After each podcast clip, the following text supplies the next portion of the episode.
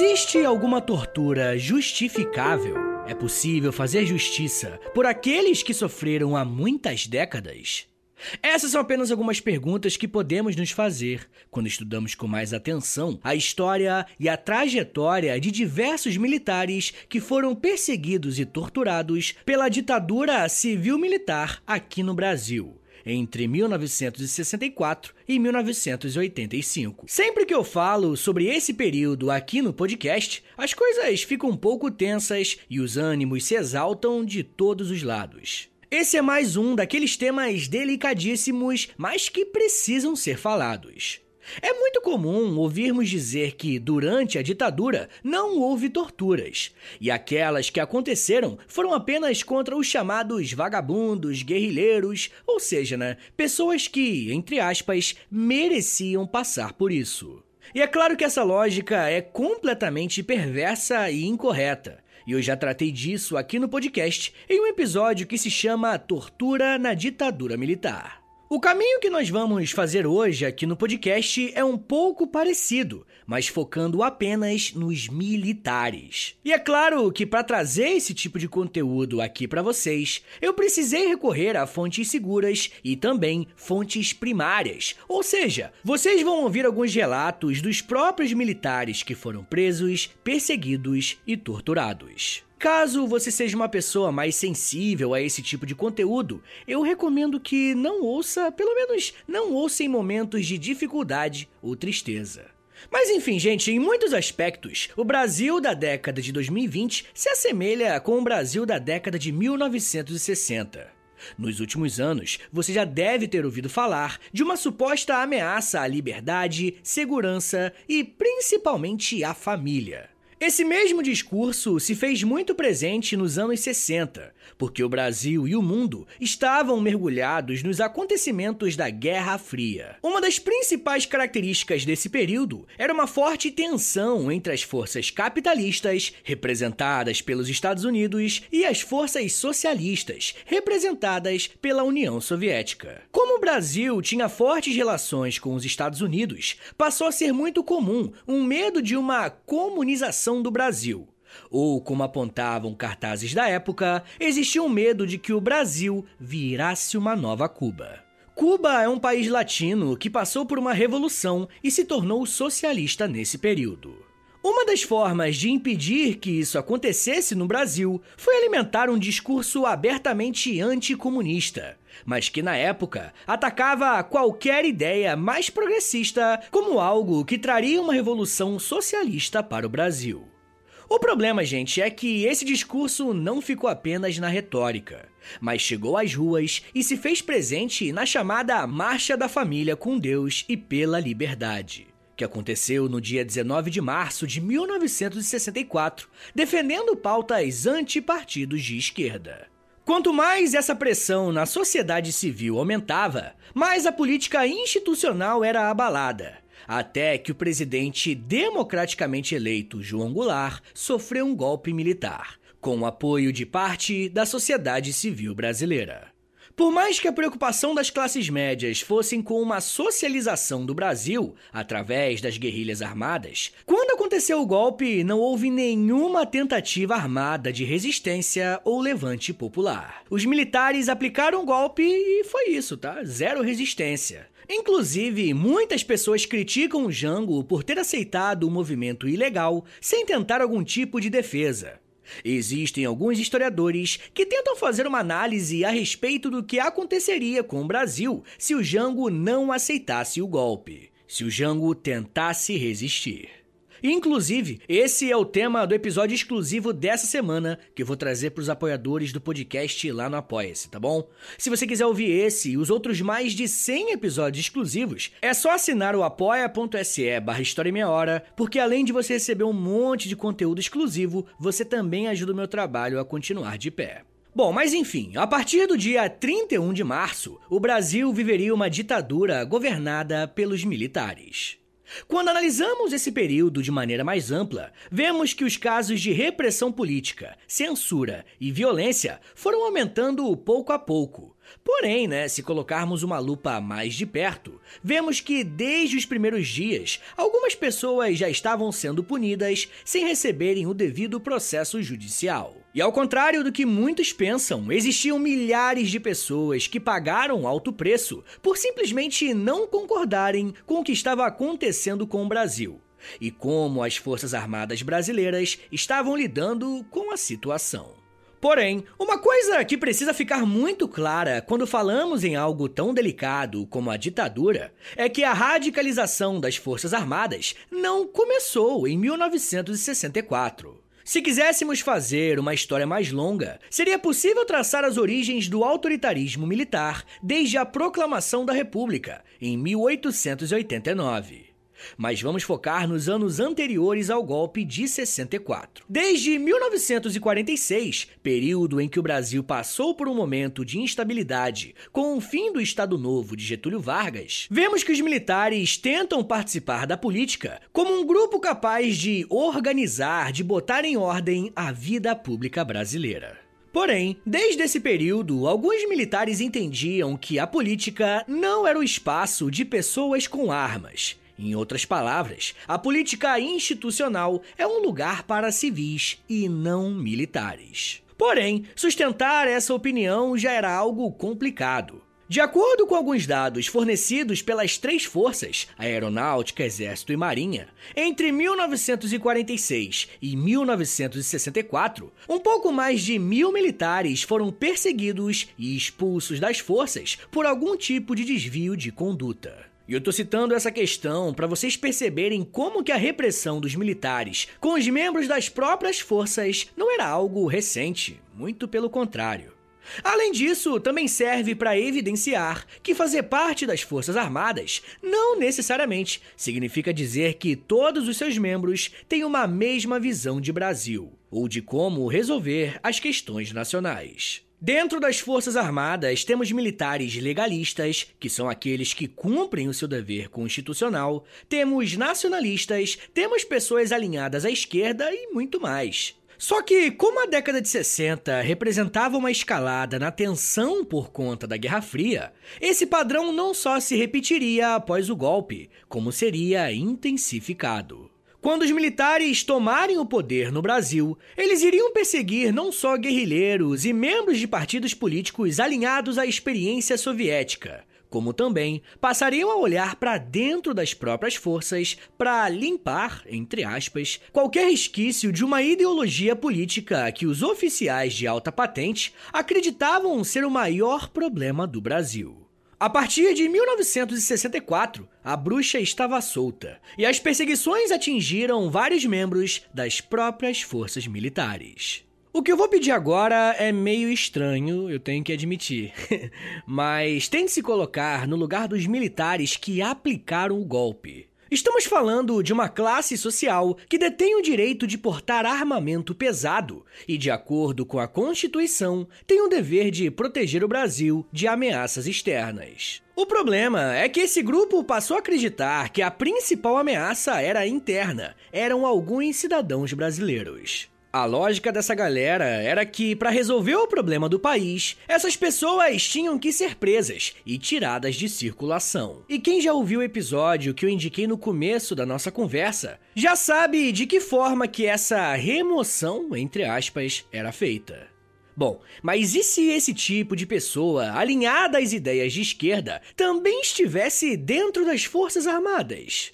Foi essa pergunta que motivou os militares a autorizarem um processo violento e intenso de investigações, prisões, perseguições e tortura dentro dos seus quadros. Um termo muito usado pelos militares golpistas era que as Forças Armadas precisavam de uma cirurgia, fazendo referência a algum tipo de limpeza ou principalmente remoção que precisava ser feita. Se liga só no que o cientista político Paulo Ribeiro da Cunha disse sobre essa questão e a forma que os militares foram perseguidos pós 1964. Abre aspas.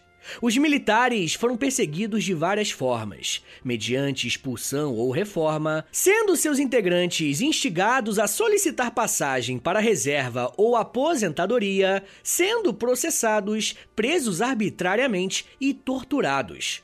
Quando inocentados, não sendo reintegrados às suas corporações, se reintegrados, sofrendo discriminação no prosseguimento de suas carreiras.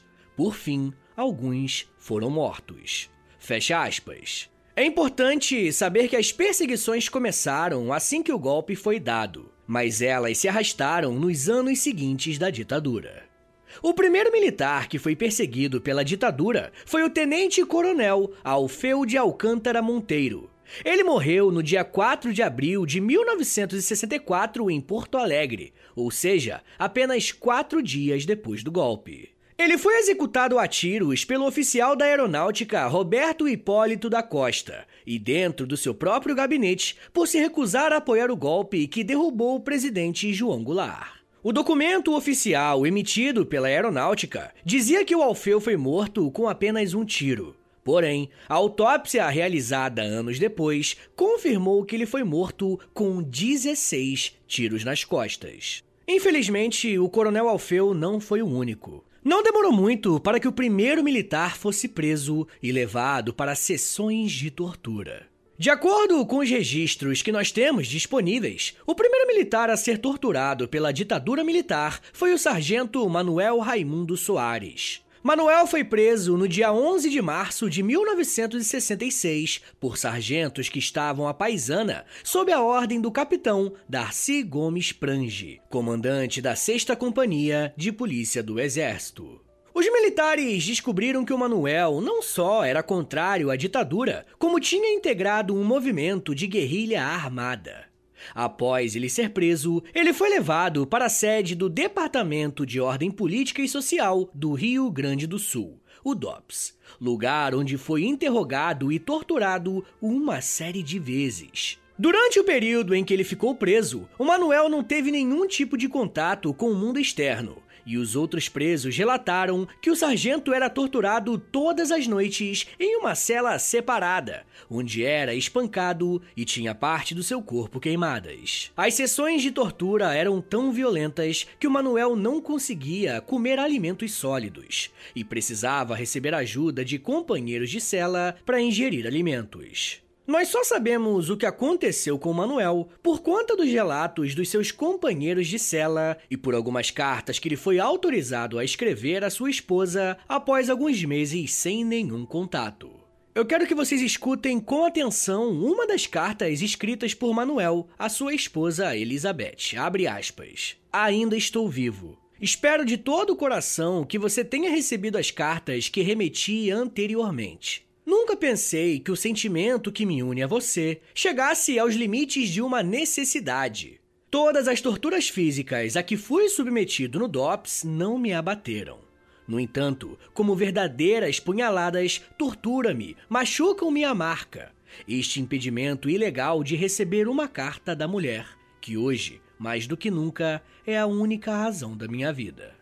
Fecha aspas. Essa carta foi escrita no dia 10 de julho de 1966 e no dia 24 de agosto de 66 mesmo, o corpo de Manuel foi encontrado boiando em um rio próximo a Porto Alegre.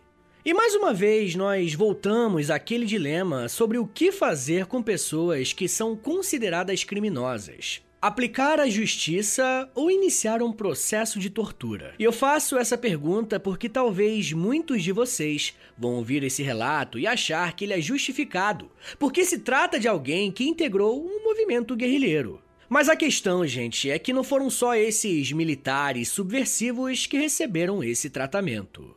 Eu vou falar agora um pouco sobre o brigadeiro Rui Moreira Lima que já tinha uma carreira militar bem consolidada quando a ditadura de 64 começou. A sua principal atuação tinha sido na Segunda Guerra Mundial, quando serviu à Força Expedicionária Brasileira, a FEB, na luta contra os nazistas. Quando ele retornou ao Brasil, o Rui Moreira Lima foi considerado um herói nacional.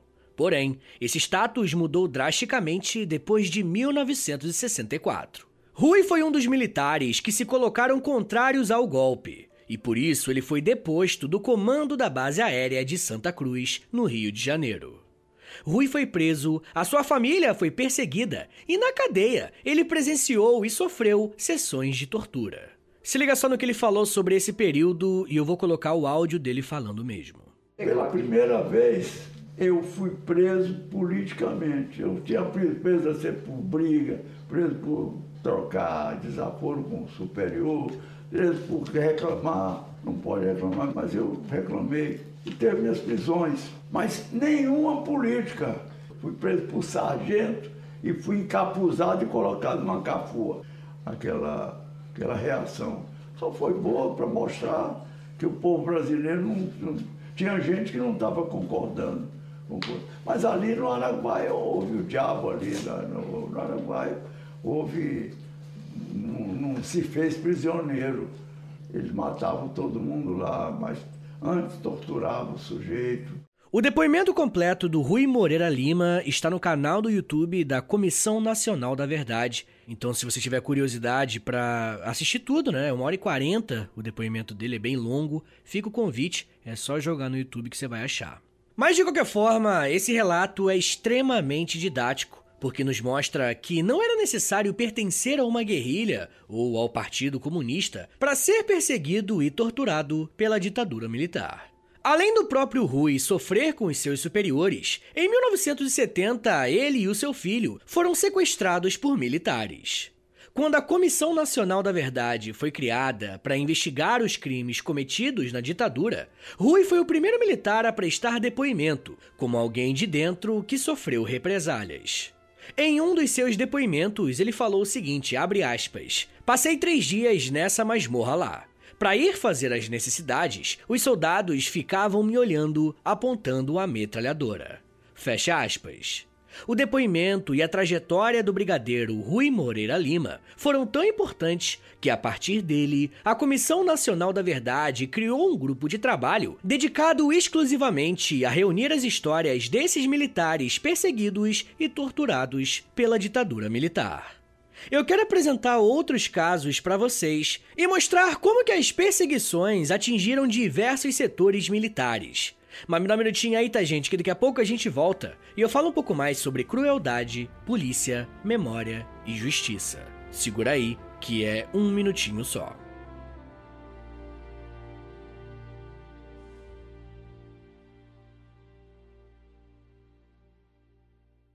This episode is brought to you by Shopify. Whether you're selling a little or a lot, Shopify helps you do your thing, however you cha-ching. From the launch your online shop stage, all the way to the we just hit a million orders stage. No matter what stage you're in, Shopify's there to help you grow. Sign up for a $1 per month trial period at shopify.com slash special offer, all lowercase.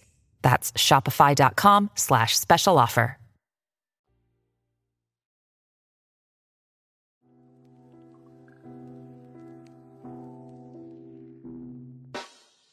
O História em Meia Hora é parceiro da loja.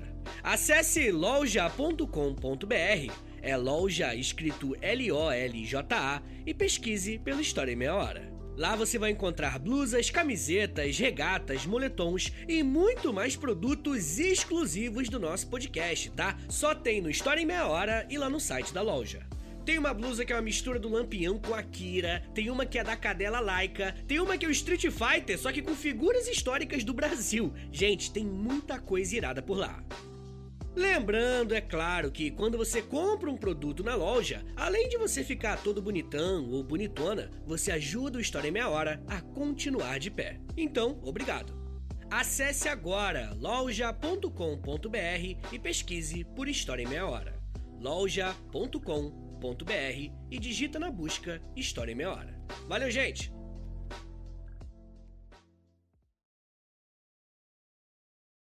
Porque Na- eu fiz uma instrução errada e dentro da própria instrução tinha o castigo. E o castigo era o pau de arara. Pau do capitão, que é o mesmo pau de arara. E nessa eu perdi os testículos. E te- Motivo. Fui o quê? Eu tenho. Isso para mim eu vou levar para minha sepultura. É, Tá? é uma sequela que. Você vê, igual eles falam, Você viu ou não viu, você ouviu ou não ouviu, você falou, mas não falou. Então é ver, ouvir e calar. Como é que a sua família foi atingida? Foi Hoje atingida minha família está sabendo o que é que eu estou. Porque vai ouvir. Mas na época ela também Nunca foi soube nada e nem soube até hoje. E vocês serviam como para ajudar nas incursões? Você iam, e- vocês iam nos combates? Olha, nós fomos, primeira vez, foi fazer a segurança. Vi muitas pessoas torturadas. Nós tirava cipó, não sei se alguém daqui que está na plateia talvez conheça, de Mororó.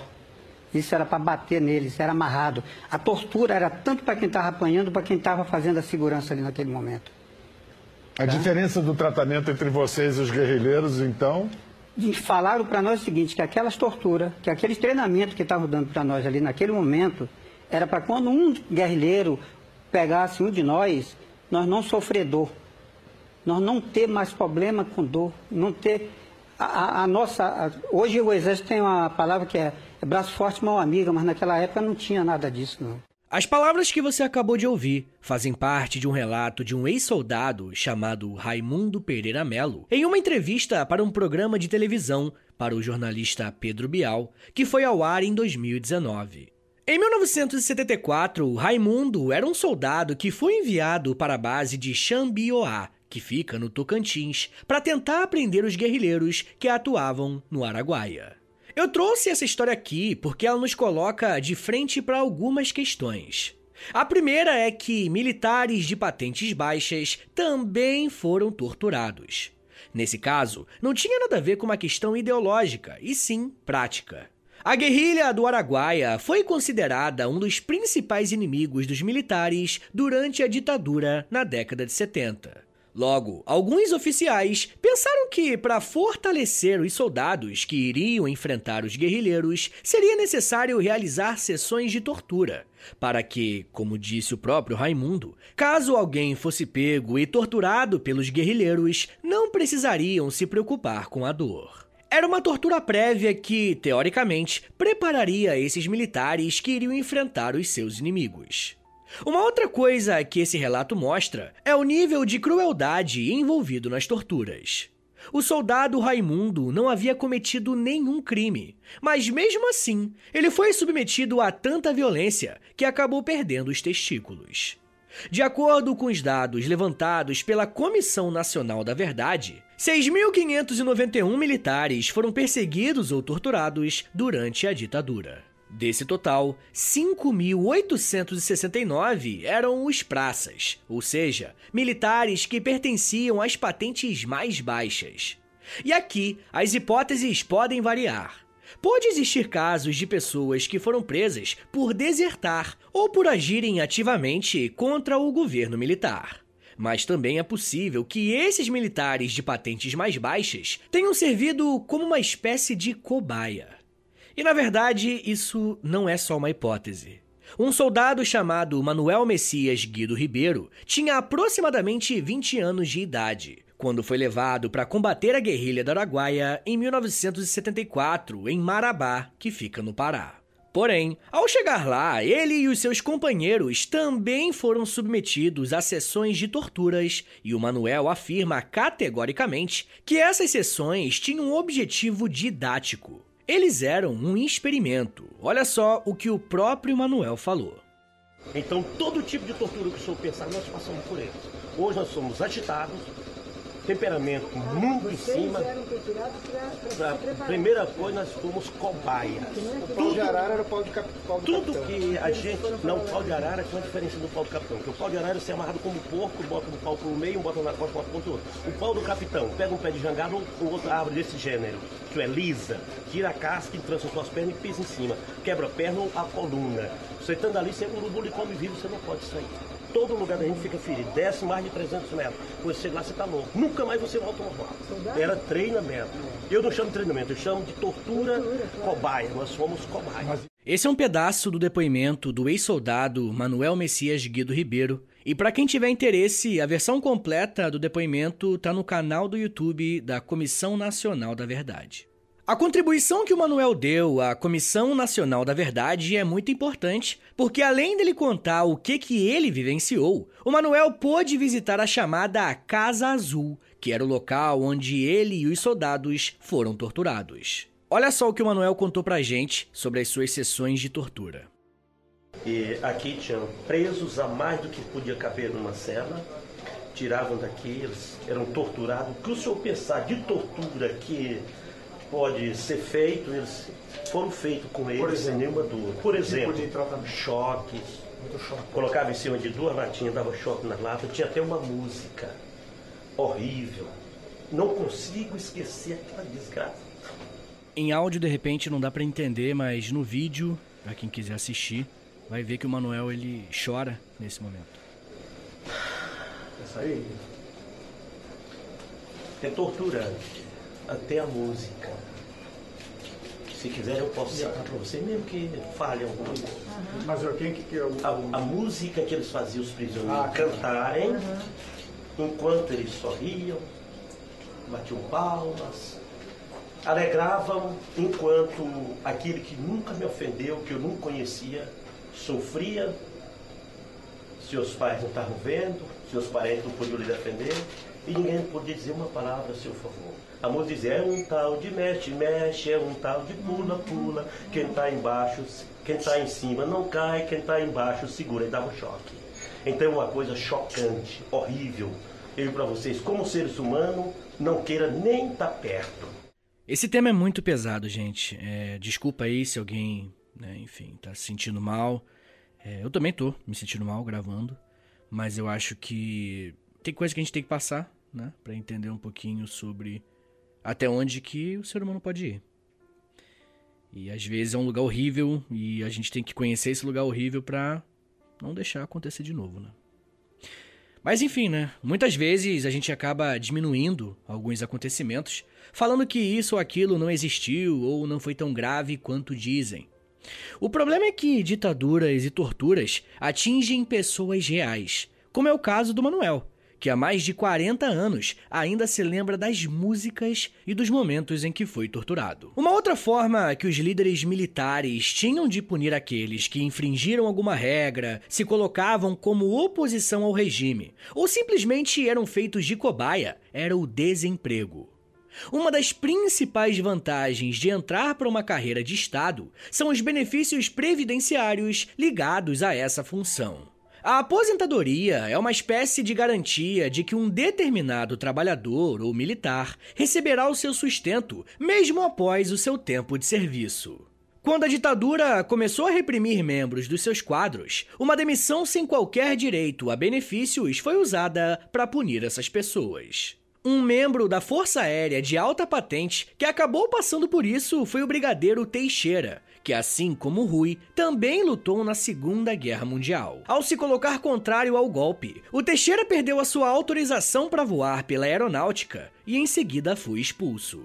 E se não bastasse isso, em 1969, o ex-brigadeiro teve a sua casa incendiada por causas extremamente misteriosas. Um outro membro das Forças Armadas de alta patente que sofreu nas mãos dos seus líderes foi Francisco Jesus da Paz, que era um aliado de João Goulart e muito ligado aos movimentos sociais e estudantis do período. Eu nem preciso dizer que um militar com essas características era considerado alguém extremamente suspeito. Francisco foi preso e submetido a sessões de tortura, e ele tem uma clareza muito grande sobre o que aconteceu e o que, que essas ações representavam em um contexto mais amplo.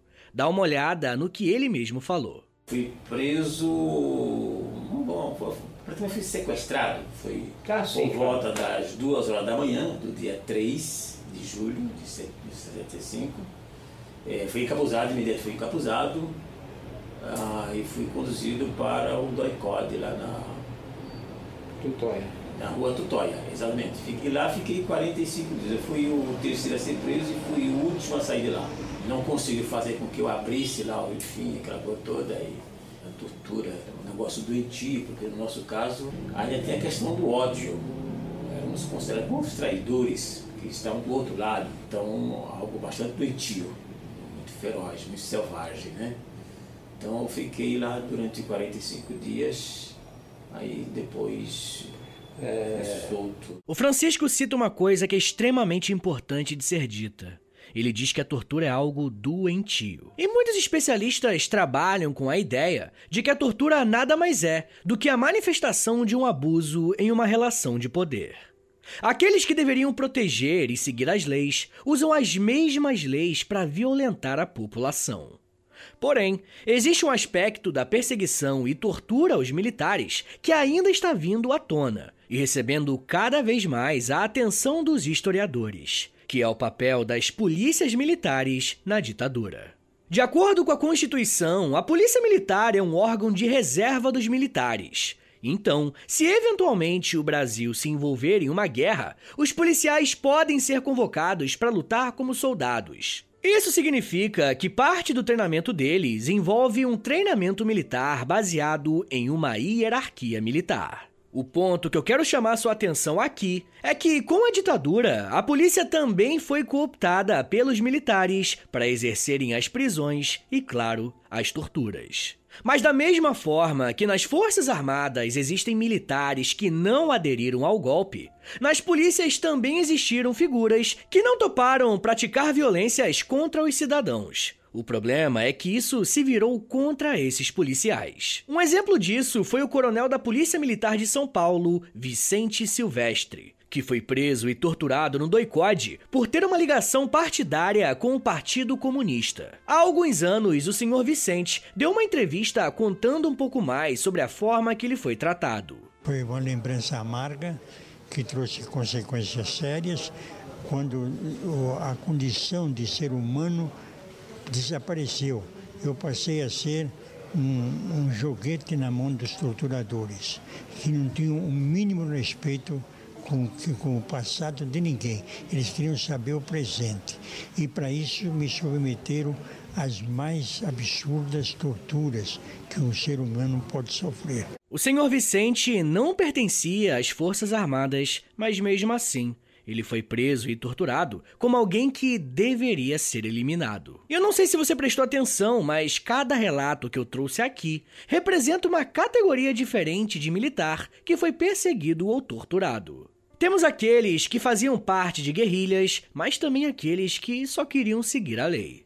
Tivemos militares de alta patente que foram punidos e soldados e cabos torturados por serem cobaias. E por fim, vemos que até policiais militares foram submetidos ao mesmo tratamento. Todos esses relatos foram averiguados e submetidos a comissões oficiais do Estado brasileiro, em que as histórias foram confirmadas, e em todos esses casos, as vítimas foram reconhecidas como pessoas que sofreram nas mãos dos militares que estavam governando o país. Muitas dessas torturas foram feitas em porões escuros, para que essas ações ficassem escondidas. Mas a função da história e desse podcast é lançar luz sobre aquilo que está oculto e apresentar dados e fontes mostrando o que de fato aconteceu. O Brasil precisa tirar essa história limpo para poder colocar os torturadores no banco dos réus, e fazer isso é uma tarefa cada vez mais urgente. Mas isso já é um papo para uma outra meia hora.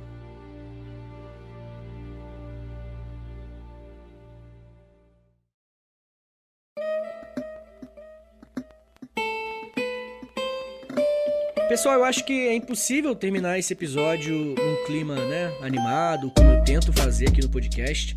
Geralmente eu tento separar as coisas, né? Tipo, deixar falar de história, às vezes até falar de algumas coisas meio pesadas e tal, mas falar animado, né? Que a gente tá estudando e é importante gostar do conteúdo, se divertir estudando, para poder aprender, né? É, se divertir enquanto você estuda definitivamente ajuda muito, é uma ferramenta pedagógica, mas eu acho que os relatos que a gente ouviu aqui hoje, né? Eu botei os áudios nos, que, nos áudios que estavam disponíveis, né? Acho que é muito pesado para eu ficar aqui gritando e tal. Então, é isso. Obrigado. Todo mundo que ouviu, compartilha. É, assina o Apoia-se, quem puder. É, tem o Pix também, né? historiamaior.gmail.com. E é isso, tá bom? Muito obrigado, um beijo, até semana que vem e valeu.